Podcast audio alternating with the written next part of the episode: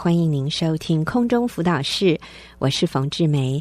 今天我请到一位姐妹 Esther，她要来跟我们分享一个我觉得好棒的题目啊。她定的题目是“改变从自己开始”，我真喜欢这个题目，所以我迫不及待的我要请 Esther 来跟我们讲她的生命故事。Esther，你好。听众朋友，大家好。是，嗯啊，好，今天就是要来讲我自己的、嗯、呃整个生命的故事。是，然后呃一开始先呃从我的我跟我先生之间的关系。嗯，好，那我们先来简单的介绍一下哈。Esther 已经有两个小两个小孩，是的，呃几岁？一个小一生小二是女儿，嗯、然后一个是三岁多，嗯、快四岁。OK，所以大概一个是七岁。对对是四岁，对，好，那所以是，所以 Esther 本身也是很年轻的啊、哦。听众朋友看不到她，但是 啊、呃，我可以告诉你们，非常可爱、非常啊、呃、甜的一个年轻妈妈。嗯、那所以 Esther 要跟我们说一下，在她改变之前，嗯、她的婚姻状况是一个什么情形？嗯，是。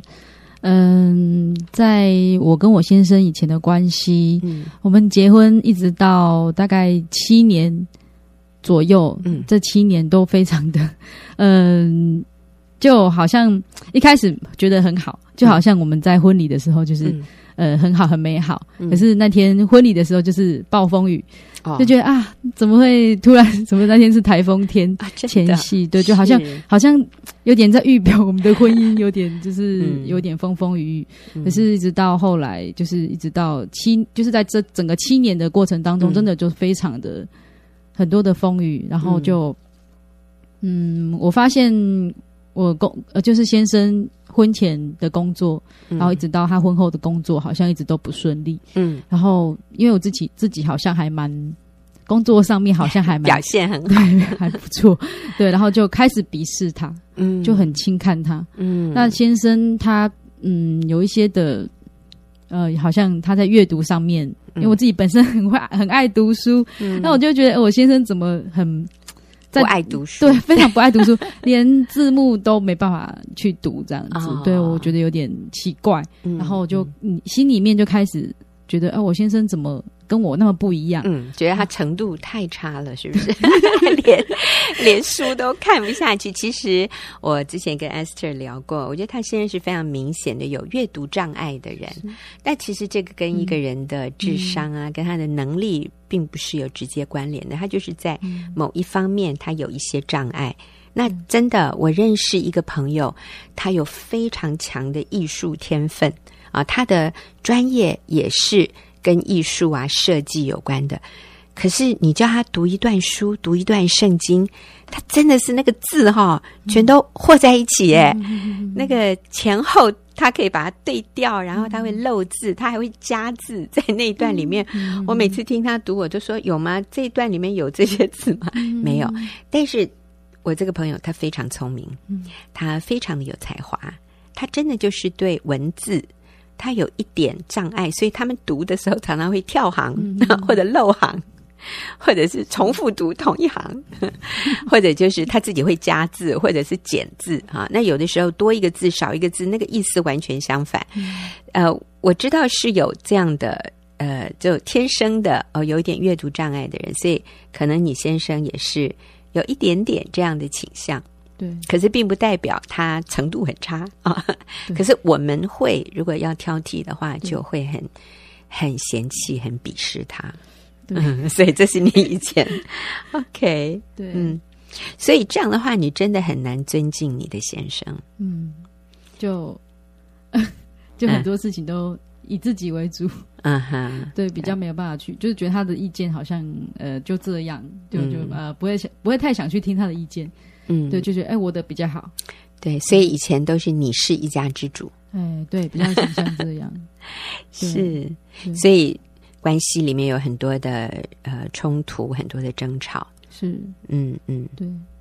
还有一个部分就是属灵的状况，嗯，对，因为我们都是基督徒，嗯，然后在哦，总觉得先生 祷告的不够，嗯，然后去教会跟弟兄姐妹的关系也不好。啊，哦、然后就会在那个属灵的，嗯，属灵的这个这件事情上不断的在心里面跟他比较，嗯，然后就会觉得啊，我 我比他敬虔，我比他属灵，嗯、然后我好像听得到比他多，嗯，那嗯，然后看的圣经、读的属灵的书籍比他还多，嗯，然后我觉得无形之中里面就会有优越感，嗯，然后就。看我先生觉得哇，他好世界哦，嗯、然后就哦，更不能够去接受他的属灵状况，是对，就觉得啊，我跟我先生跟外面的基呃非基督徒有什么两样？嗯，会有这样子的感觉。是，那我也听说你先生其实他的父母是非常爱主的，对，在教会是非常敬畏神的，是，所以你也会打问号，嗯、对不对？你怎么都跟你爸妈不一样哈？啊，被你骗了哈！以前想说你爸妈那么、嗯、那么爱主，那么服侍神，嗯、呃，他们的孩子应该不错吧？啊，所以我要问你了，Esther，当年你是为什么会选择嫁给你先生？嗯、他一定有很多优点嘛？对对对，在我们在教会认识，嗯，然后一起在敬拜团服侍，那我就。嗯。我觉得每一次跟他在一起服侍，然后跟之后我们大家会一起出去有一个出游，然后聊天，嗯，我觉得他就非常的负责任，嗯，然后就是从他言谈里面，然后跟他聊天的时候，就觉得他很稳重，然后他很会倾听我所说的话，啊、嗯，我从头到尾我就讲了，可能讲好几个小时，他可以一直听，真的，对，他就可以一直听，然后非他。呃，对家庭也非常负责，嗯，对，然后就看到他那个，还有他有一个部分就是他很敬虔，是。他无论怎么样，无论风吹雨打，嗯、他都一定要到教会去，哇，就每个礼拜，然后是无论是服侍，无论是读经，嗯、他都非常的稳定，嗯，对，所以 Esther，其实我觉得你做了一个非常正确的决定，也嫁给你先生。我刚听一听，嗯、你说他很负责，很稳定，嗯，他很敬畏神。他非常可靠，嗯，其实一个男人能够有这几个已经一百分了。至于说阅读这个这个读的没有你快，或者吸收力没有你强，啊、还有你有提到他的工作吗？他在工作上，哦对，好像他也比较呃不是很稳定，是不是？他在工作上，他工作上的情况是怎么样？他工作上的情况就呃，因为他的学历比较。比较没有、嗯、对，就是可能都我们有点差距，嗯，对，然后在工作上面就有时候遇到困难，嗯，对，遇到可能工作稍微呃有一点压力，嗯，他就会很想要离开，嗯，然后觉得上帝应该要给他一个更好的工作，然后他可以去、嗯、让他可以去发展，嗯，对，然后他也学他没有什么头绪，没有方向感，嗯，就是呃常常常常觉得说这个工作不适合我，嗯，然后好累。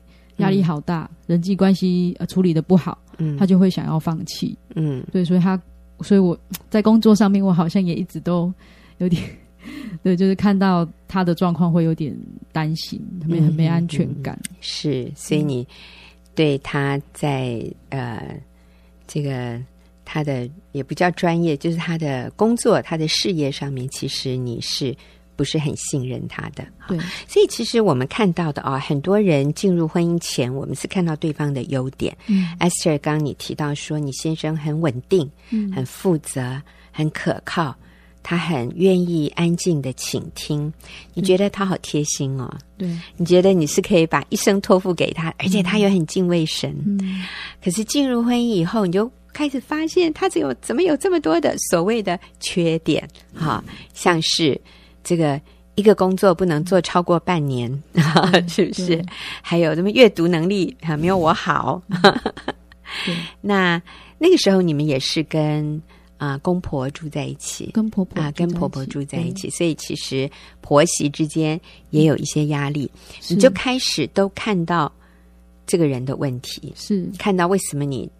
啊，不应该嫁给这个人，然后里面就会有很多的不满，很多的苦读。对，那其实这个也是凸显出我们自己里面是有问题的，但是我们是最容易看到别人的问题。嗯，啊，就像我们最近在一个婚姻的研习里面结束的时候，有一位太太她站起来，她说：“我这次最大的收获就是我发现我以前就是那种我都对。”你们都错，他说我是那种人。他说上了三天的课，我现在发现原来都是我的错。嗯、那我觉得这就是一个非常大的一个改变的开始，就是我们看到自己的问题。但是当我们看不到自己的问题的时候，我们看到的都是。对方需要改变，那你你定的题目是改变从自己开始，对，所以那个时候你其实还没有看到是。这样的一个真理，你想到的都是如果我先生能改变就好了，哦，他阅读能力增强一点，是不是？然后他遇到工作不要放弃啊，你就继续撑着啊，哦，你可不可以找到一个赚钱多一点的行业？是。啊，呃，就是我们看不到我们里面。其实是我们需要改变，我们看到的都是对方需要改变。哇，那这个问题就会加剧啊！嗯、那我觉得 Esther，你刚刚分享的真好，我觉得是很多婚姻里面可能在一开始都会遇到的状况。因为我们刚刚已经听到 Esther 讲，哇，当时她的婚姻实在是千疮百孔啊、哦。好多问题，不过其实我听都是小问题耶，嗯、你知道吗？你们在这里，先生没有外遇，哈、哦，嗯、你们没有任何人得了绝症啊，你们也没有一屁股的债，也没有黑道在追讨啊，都还没有到那个好像山穷水尽的地步，其实都还是小问题啊。但是可能当时对你来说是很大的问题，对，嗯嗯。那后来你怎么觉悟的？嗯其实我跟呃上帝做一个祷告，嗯，就是说呃那时候是刚生完老二，嗯、然后就觉得哇，这婚姻好像，然后又跟婆婆住在一起，处的很不好，嗯，在生在怀老二的时候还跟婆婆大吵一架啊，然后就、呃、关系真的好糟糕，然后我就很想回娘家，就带着两个孩子，然后刚出生的 baby 要回家，那在路上我就心里面就做了一个祷告，我就说神啊，你改变我，然后来，然后之后。呃，因为我的改变，你来改变我的先生啊。哦、然后这是一个很正确的祷告。对，可是那时候的心，我的我的动机不是这样，我的动机是希望我生病，嗯、对，或者是我出什么意外，然后先生就改变了。哦、我的动机是这样。是。然后我就回家之后，我发现，哎，就是回到家之后，娘家了。嗯。结果，呃，娘家的人都不在，就我一个人，还是一样带着两个 baby。嗯。对，然后。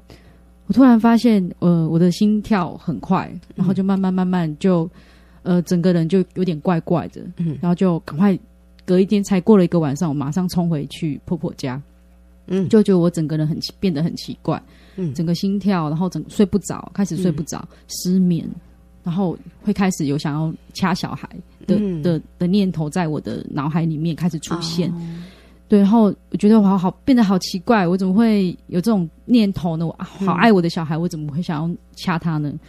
那等到后来有有姐妹鼓励我去看医生，然后刚开始就是去看的精神科，嗯，然后精神科医生说，你这个是产后忧郁症，嗯，那你要不要好好的调整两个礼拜去哪里玩，然后就先离开孩子，然后再、嗯、再回来面对这些状况，嗯，对，那呃，我就真的跑去玩了。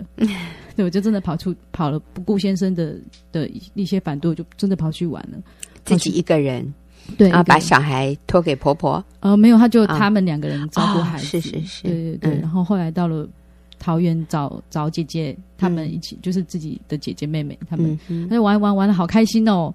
一回去啊，那个回到高雄的时候，一踏上高雄的土的土的时候，我就觉得 我的压力，我的状况又马上浮现，嗯。对，然后一直到我跟先生哀求说，我们赶快搬家，嗯、就搬出婆婆家。嗯、然后我先生很不愿意，他还中间还找了好多人来帮忙，帮我当说客。嗯、然后就说赶快让我先生愿意同意来，让我们搬出去。嗯、那然后先生真的是舍不下孩子，嗯、我因为我说我要带孩子走，所以他就说好，那我就载着你们。到桃园来吧，嗯，然后就一一我们就一车，然后就带带着我们就一直来一一起来桃园，一起来桃园之后，呃，那段时间我们开始争吵，嗯，就一直争吵，争争吵到我们真的很已经只差没有去买离婚协议书，嗯，然后户政事务所又在旁边，走路就可以到了，太方便了，对，好方便，然后是很危险，对对，那而且已经谈到说要。呃，谁要带走哪一个孩子？嗯，就谈到这个这样子的地步。对，那那时候我的状况，忧郁的状况还没有结束。嗯，那回到桃园之后，还是在看医生。可是医生跟我说，你这种状况吃药是没有用的。哦，嗯、呃，你只能够靠着信仰的能力祷告。很多很多的方法都可以帮助你，但是吃药只是一种途径。嗯，那我发现那时候吃药完全没有用，而且是有副作用的。啊、嗯，对，所以就哇，后来我就真的就把药停了，就不吃，嗯、就我也没有怎么样。啊，对，我就后来慢慢慢慢就呃，就刚好有一个高雄的姐妹就鼓励我去参加学员的妇女小组。是，嗯，对，进到小组的时候的第一的第一就是第一次，我就觉得我我很。觉得这个跟我之前参加的小组完全不一样，嗯，对，因为我先生一直要求我要就是能够在家带小孩，嗯，那我好像一直都不能听他的，嗯，就是我说我一定要出去，我一定要解决我这个忧郁症的状况，嗯，对，我要出去，对，我要出去上班，我才能够好起来，嗯，可是他就说那孩子怎么办？嗯，那我就我知道我到小组里面，我才知道哦，原来妈妈在家带小孩是很重要的事，然后我要顺服我的先生，嗯，那。后来我就真的愿意听小组长的话，好像没有办法听先生的话，嗯、听小组长的话，对，我就愿意在、嗯、在这当中，就是一直到在在学院的小组一直学习，嗯，对。然后那嗯，是你你有什么改变吗？嗯，这个参加小组对你自己对婚姻，你觉得有哪一些真理？让你改变，因为你的题目是改变从自己开始，所以你一定有改变啊。哦、嗯，你你第一个改变就是你听到说妈妈自己带小孩，对，是很重要的。你要顺敬重顺服你的丈夫，对，嗯，是。所以你有什么改变？嗯，呃，对，对我来讲的话，我觉得我眼光，我以前一直看我先生就轻看他，嗯，对，然后一直呃，那现在我就好像在这。过程当中的改变，就是第一个就看我先生的眼光不一样。啊，是啊，对，嗯、对，我就常常以前就很真的是轻看，那、嗯、现在我就觉得好像有时候看这个男人还蛮可爱的啊，然后就会听，是。就是以前会甚至会有点害怕那个亲，就是会摸他会有点怕怕的，对，会有点。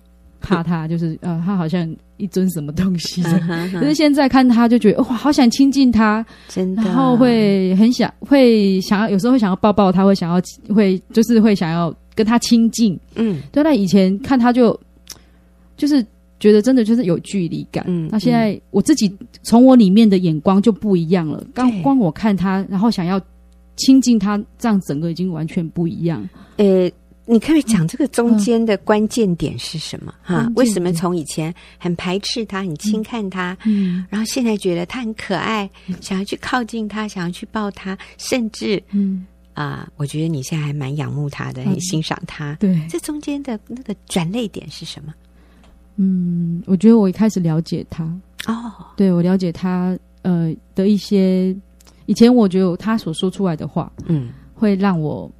就是常常会看不起他，嗯，对他，他就很想逃，常常会想逃，然后在工作上面会常想逃，嗯、然后我就觉得我那个安全感好像就是系维系在他的那个工作。嗯然后金钱对的一个稳的一个收入上面，嗯，可是现在我觉得我里面对上帝的一个，就是我知道上帝会供应我们，是。对我里面好像那个安全感是从上帝来的，是。对我发现我以前抓错地方。啊，对，那我现在发现我先生不是呃不是一个就是我安全感的来源。啊，我觉得这个是我最大的调的一个改变，对。对因为你现在我们说插头插对地方了，以前是插头插在先生身上，靠他给你安全感，靠他给你爱，靠他给你那种保护、被保护的感觉。那现在我们把插头拔出来，我们插在上帝身上的时候，你里面的安全感和价值感先被建立了，是你也不再。指望这个男人要为你的安全感负百分之百的责任的时候，嗯、你突然能够了解他了。对，你了解他什么？是以前你没有了解到的。我了解他什么？嗯、他他讲到他工作上的压力的时候，嗯嗯，嗯，你是他工作上的压力的时候，以前我会很就是说，为什么这种事情你不能自己呃？突破，嗯，然后我会用我自己以前在过往在呃上班的时候一些专业，嗯、然后想要教他，然后能让他能够突破，嗯、让他能够去用我的方式来面对，嗯，对。那我我发现他听不懂我说的这些东西，嗯、他好像有他自己的方式。嗯，那我以前我没办法去尊重他的方式。嗯，我反而会觉得我的方式比较好。嗯，对。然后，可是在这过程的的一个改变，就是我发现我比较能够尊重他的方式。嗯，他有他自己的处为人处事的一个原则。嗯，可是我以前没有办法去尊重他这个原则。嗯，对。然后，就我现在了解到，原来是我自己不能够接受他的。接纳他是，是对，所以啊、um，Esther，你这里提到的改变，就是我们自己先跟神建立关系，我们在主里面，我们得到那个安全感，我们得到对神的信任、信心之后，我们开始看我们身边的环境和人也不一样了，嗯、我们对人就不再那么主观，嗯、我们可以客观的去了解，从他的角度，他对这件事情的感受。我们开始能够接纳、了解，你知道，对方立即感受到被尊重，嗯、对方立即感受到他被了解，所以他里面也得释放了。嗯、其实，啊、呃、，Esther，呃，下礼拜啊会跟我们分享，后来他自己还有更多的改变，然后先生也完全改变了，哇，结果真的是王子公主。从此快乐的生活在一起啊！我们就是为下个礼拜预告哈。我们休息一会儿，等一下就要进入问题解答的时间。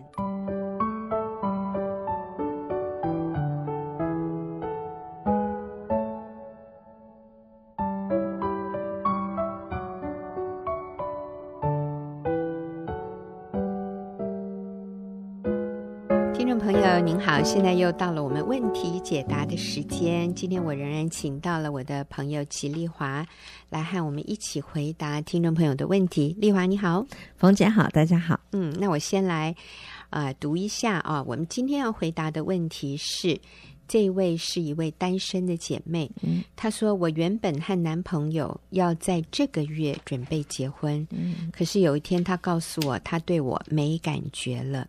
其他女生都比我有吸引力，并且告诉我一些我需要改进的缺点。啊，难听一点，其实就是他嫌弃我的地方。嗯、我也为这些向他道歉了，但是他认为没有必要道歉，态度很冷淡，也不愿意见面。我真的很想他，每天传 Line 给他，他也不回。我整个人很没有自信，每天都在哭。嗯。可是对方都不理会我，我自己很想振作起来，可是好难。嗯，我都感觉这个姐妹可能已经有一点忧郁症的样子了哈。嗯，好，那我觉得这个真的是呃，听起来好像很悲哀啊。嗯，原来这个月就是要结婚的，可是男朋友突然表示我对你已经没有感觉了，所以我不要跟你结婚了，然后就变得非常的冷漠。是而且开始嫌弃他，说出他很多的缺点。那我想，这个姐妹现在整个人陷入一个很没有自信、很忧伤、很被否定的一种感觉哈。每天以泪洗面，嗯，可是对方仍然都不理会她。好，那现在她该怎么办呢？丽华，嗯，这的确是一个很很痛。嗯，对，我读了，我也觉得好，嗯，真的为他觉得很痛，嗯、对，很难过，因为都要都要准备结婚了，表示他们已经之前的感情基础很深了，这样。嗯，那但是从另外一方面来看，嗯。嗯，她现在还没有结婚，她现啊、嗯。呃，就是她男朋友告诉她这些，嗯、告诉她没有感觉了，告诉她这些，啊、呃，这些话，那。我觉得总比他结婚之后，嗯，再告诉他，然后他再去外遇，嗯，然后要去那时候已经，因为婚姻就是这样，我们进入婚姻以后，一夫一妻，一生一世，姿势不离。所以如果那个时候他才告诉你，那那个痛苦真的好、嗯、更大。嗯，那现在还要去努力挽回，对，还要挽回他。如果有了孩子，哇，真的是更更纠结哈。对。那虽然现在这个单身的这个姐妹啊，这个情况很很难过、很痛苦，但是毕竟他们没有婚约，嗯，所以在这样的情况之下，嗯，我会建议他们，那建议她这个姐妹要放手了，嗯、要就分手吧，嗯、对，因为其实这个对方已经讲得很清楚了，嗯，那所以总比结婚之后再去面对这后面更多更困难的问题是，而且他而且他摆明了就是已经喜欢别的女孩子，嗯、那这种就算结了婚以后也会外遇的，嗯、而且有些还会外遇不断，那更痛苦。嗯、其实这件事情也显出了这个男孩子品格里面的一个很重大的瑕疵，是。对，就是。他会变心，嗯。啊、呃，以前他说你很可爱，可是现在他突然把你所有的对。啊你不知道的缺点，他都把它拿出来作为攻击你的理由，嗯。啊、呃，而且他原来对你有承诺的是要跟你结婚的，嗯、然后他现在反悔，我觉得这个就显出他性格里面一个很大的瑕疵，嗯，那你。不跟这样的人进入婚姻，其实是上帝给你非常大的一个保护。哎、嗯，我觉得这是上帝给这位姐妹的恩典。嗯，那当然你感受上是非常的痛，然后觉得完全被否决，嗯啊，完全好像你被判出局，嗯、那个感觉是非常受伤。这个我们是可以理解。嗯，但是我们也看到这是上帝。给你极大的恩典，给你极大的保护，是啊、呃，我也同意丽华的建议，就是放手，啊、呃，尊重对方，也不用再苦苦哀求他回来了。对，嗨，除非他自己反悔再回来，他再回来找你，你都要重新考虑。哎，对，是，嗯，嗯，那再来的话，其实，嗯、呃，对于这个，嗯、呃。来信的这位啊女士来说，单身的这个姐妹，那她放了很多的精神在对方这个男朋友的身上，嗯，那她也把价值，她现在缺就是整个人很没有自信，需要去看心理医生啊什么的，嗯，嗯，那她把她的自我价值是建立在那个男男孩子身上，对，那呃这一点我们需要把我们的价值、自我价值。啊、哦，建立在神那里，嗯，对，所以这个部分也是你现在需要做调整的，对。啊、呃，那这也是一个很好的机会，显出这位姐妹你自己的自我价值感是很脆弱的，嗯，当你的男朋友不再要跟你交往的时候，或者你的未婚夫嗯。决定不要跟你结婚的时候，嗯、你觉得好像你的人生就垮了，嗯、那其实这也是一个。上帝给你的机会，让你看到你原本的自我价值感是建立在一个错误的根基上，嗯、这也是一个很好的机会，我们来成长，我们重新把焦点放到对的地方哈，嗯、有的人是把自我价值感放在工作上，嗯、有的人是把自我价值感放在学历的高低上，嗯、有的人是把自我价值感建立在感情上，嗯、就是有没有男人爱你，有没有女朋友喜欢你啊，嗯、或者有没有老婆尊敬你，有没有丈夫疼爱你？你知道这些都是不可靠的，嗯、所以我们需要在这个时候很好的一个机会来重新认识你的价值。嗯、所以丽华，你会怎么建议他来确认自己的价值呢？嗯嗯。与神建立关系哦，我们必须明白神对我们的爱是不改变的啊。是对，那呃，我们要把当这件事情，她跟她呃男朋友的关系发生了问题，那她要来到神的面前，嗯，好好的来面对她过去这一段感情当中，她有没有做啊、呃？可能我不知道有没有。那对她对方对对方这么依赖，我们是不是有做？一些不讨神喜悦的事情，嗯、我们要来面对我们自己。例如，嗯，有的可能，呃，现在很多人都有婚前的啊、呃、性行为，性行为对，因为太爱对方了，嗯、然后我们就不顾一切的把，嗯、觉得好像要把自己献全部献给他，嗯、然后对方才好挽留对方。嗯、可是反而错了，有的时候是全部给对方的时候，嗯、对方反而不珍惜你了，嗯、然后他觉得他你也没吸引力了，嗯、因为他要的你全给他了，嗯，他也不再珍惜你了，对。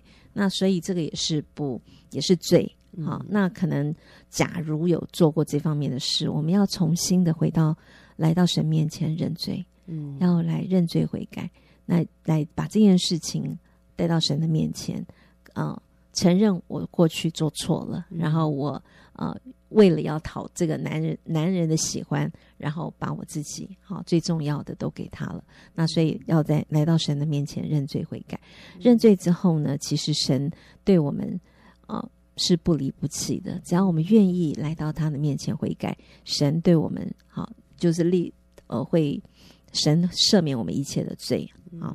那当神赦免我们的罪的时候，我们要自己饶恕自己。嗯，那我们也要饶恕对方。嗯，很可能在这时候他也没有办法饶恕对方，为什么要抛弃他？为什么要跟他分手？所以他对他会有非常多的仇恨。可能如果不饶恕对方啊，不饶恕自己，那有时候可能会心生报复，或者是会想要在另外一段感情里面再去找。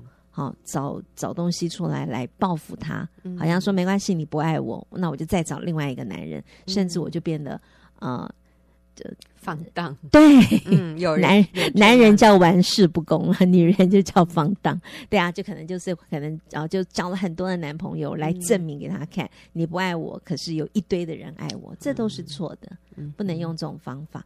那我们就是一定要饶恕。饶恕对方，嗯、然后我们要原谅，也要如果我们做错，我们要原谅自己，因为神也饶恕我们了。嗯、那我们要饶恕自己，对，是。那做过这些之后，我们要重新，嗯，重新来到神的面前。我们每一段感情都要放在神的面前，嗯，然后要寻求神为你安排最适最适合你的那一位，嗯，对。那好好的哦，按照。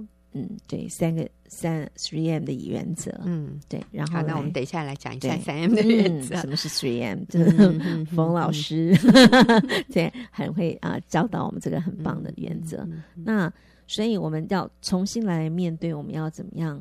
重新一个新的感情要开始的时候，我们要先把自己先建立好，与神的关系先建立好，然后我们再寻。寻找神要我们为我们预备的另外一半，所以丽华，你给他的建议就是：第一个就放手，嗯。嗯，就不用再苦苦哀求了。其实你觉得你很爱对方，你再仔细想一想，其实你真正爱的不是对方，可能我们真正爱的还是我们自己。嗯、我们受不了那种被拒绝、嗯、被否定、被抛弃的感觉，嗯、所以我们要一直抓住对方，好让我们觉得我还是有价值的。哦，所以第一个，其实你。可能并不像你想象的那么爱对方，嗯、可能我们更深的是一个，对我们自己没有办法忍受那种被否定的感觉，嗯、所以我们建议你就先放手，是来到上帝的面前来检视自己，嗯、我们来认罪，如果我们有得罪神的地方，嗯、然后我们接受上帝的赦免，嗯、我们也。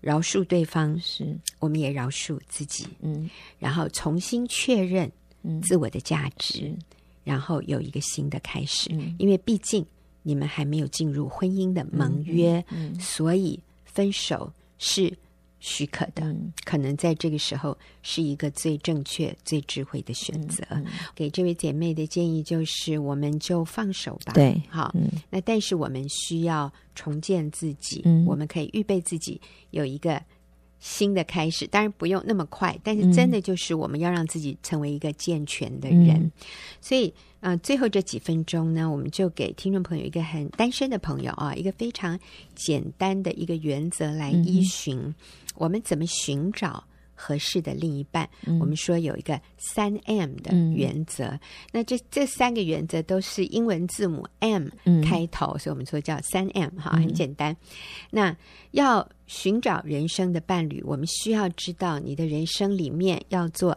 三个最重要的抉择。第一个就是。Master 就是谁是我生命的主？嗯哼，就在你寻找伴侣之前，你需要先确定你生命的主是谁。嗯、那我们真的说，生命的主只有一个，嗯、就是主耶稣。嗯、啊，你需要让耶稣坐在你生命的宝座上，让他来引导你的人生，嗯、你才。能够先是那一个健全合适的人，嗯、我们说我们先成为一个合适的人哈，所以让耶稣坐在你生命的宝座上，嗯、他来引导你的人生，嗯、你就不会做错误的决定。好，所以第一个确认你人生的主 Master，第二个 M，我们说 Mission，Mission、嗯、就是使命。什么是你的人生使命？所以在你择偶之前，在你谈恋爱之前，你需要先知道你活着的目的和意义，你的人生方向，你是为了什么而活？你这一生你想要完成什么？嗯，我们说理想啊，这个不是梦想。哎呀，梦想跟理想不一样。嗯 梦想常常是以自我为中心的，自我荣耀的啊、嗯哦！我要得到一个什么学位，我要有什么样的成就，那是你的梦想。我现在讲的是上帝给我们的人生使命。嗯，那耶稣给我们一个最简单的人生使命。耶稣说：“你们要去，使万民做我的门徒，嗯，奉父子圣灵的名给他们施洗。嗯、凡我所。”吩咐你们的，都教训他们遵守，嗯、我就常与你们同在，直到世界的末了。我们说这一段经文是所谓的大使命的经文，嗯、就是耶稣给每一个认识他、跟随他的人一个崇高的人生使命，就是我们不再是为我们自己小小的幸福而活，我们真的是为了。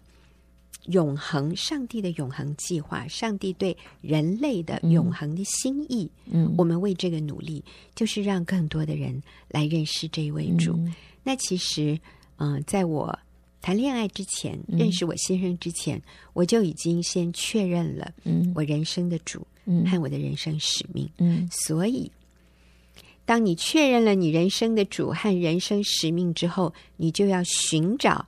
一个配偶，而这个配偶呢，应该是跟你有相同的主，嗯，相同的人生使命的，所以我们一起来同负一恶，嗯，来走这个人生，这个充满使命感、伟大、令人兴奋的这条上帝为我们刻画出来的一条最美的路，是。所以，如果我们可以按照这样的顺序，嗯、确认人生的主，嗯、确认我个人的人生使命，嗯、然后呢，我再去寻找、嗯、等候一个跟我有相同的主、嗯、相同人生使命的人，嗯、来走人生的路。哇！我跟你讲 那真是一百分呢，那真就是美好的无比。嗯，所以我们奉劝每一位。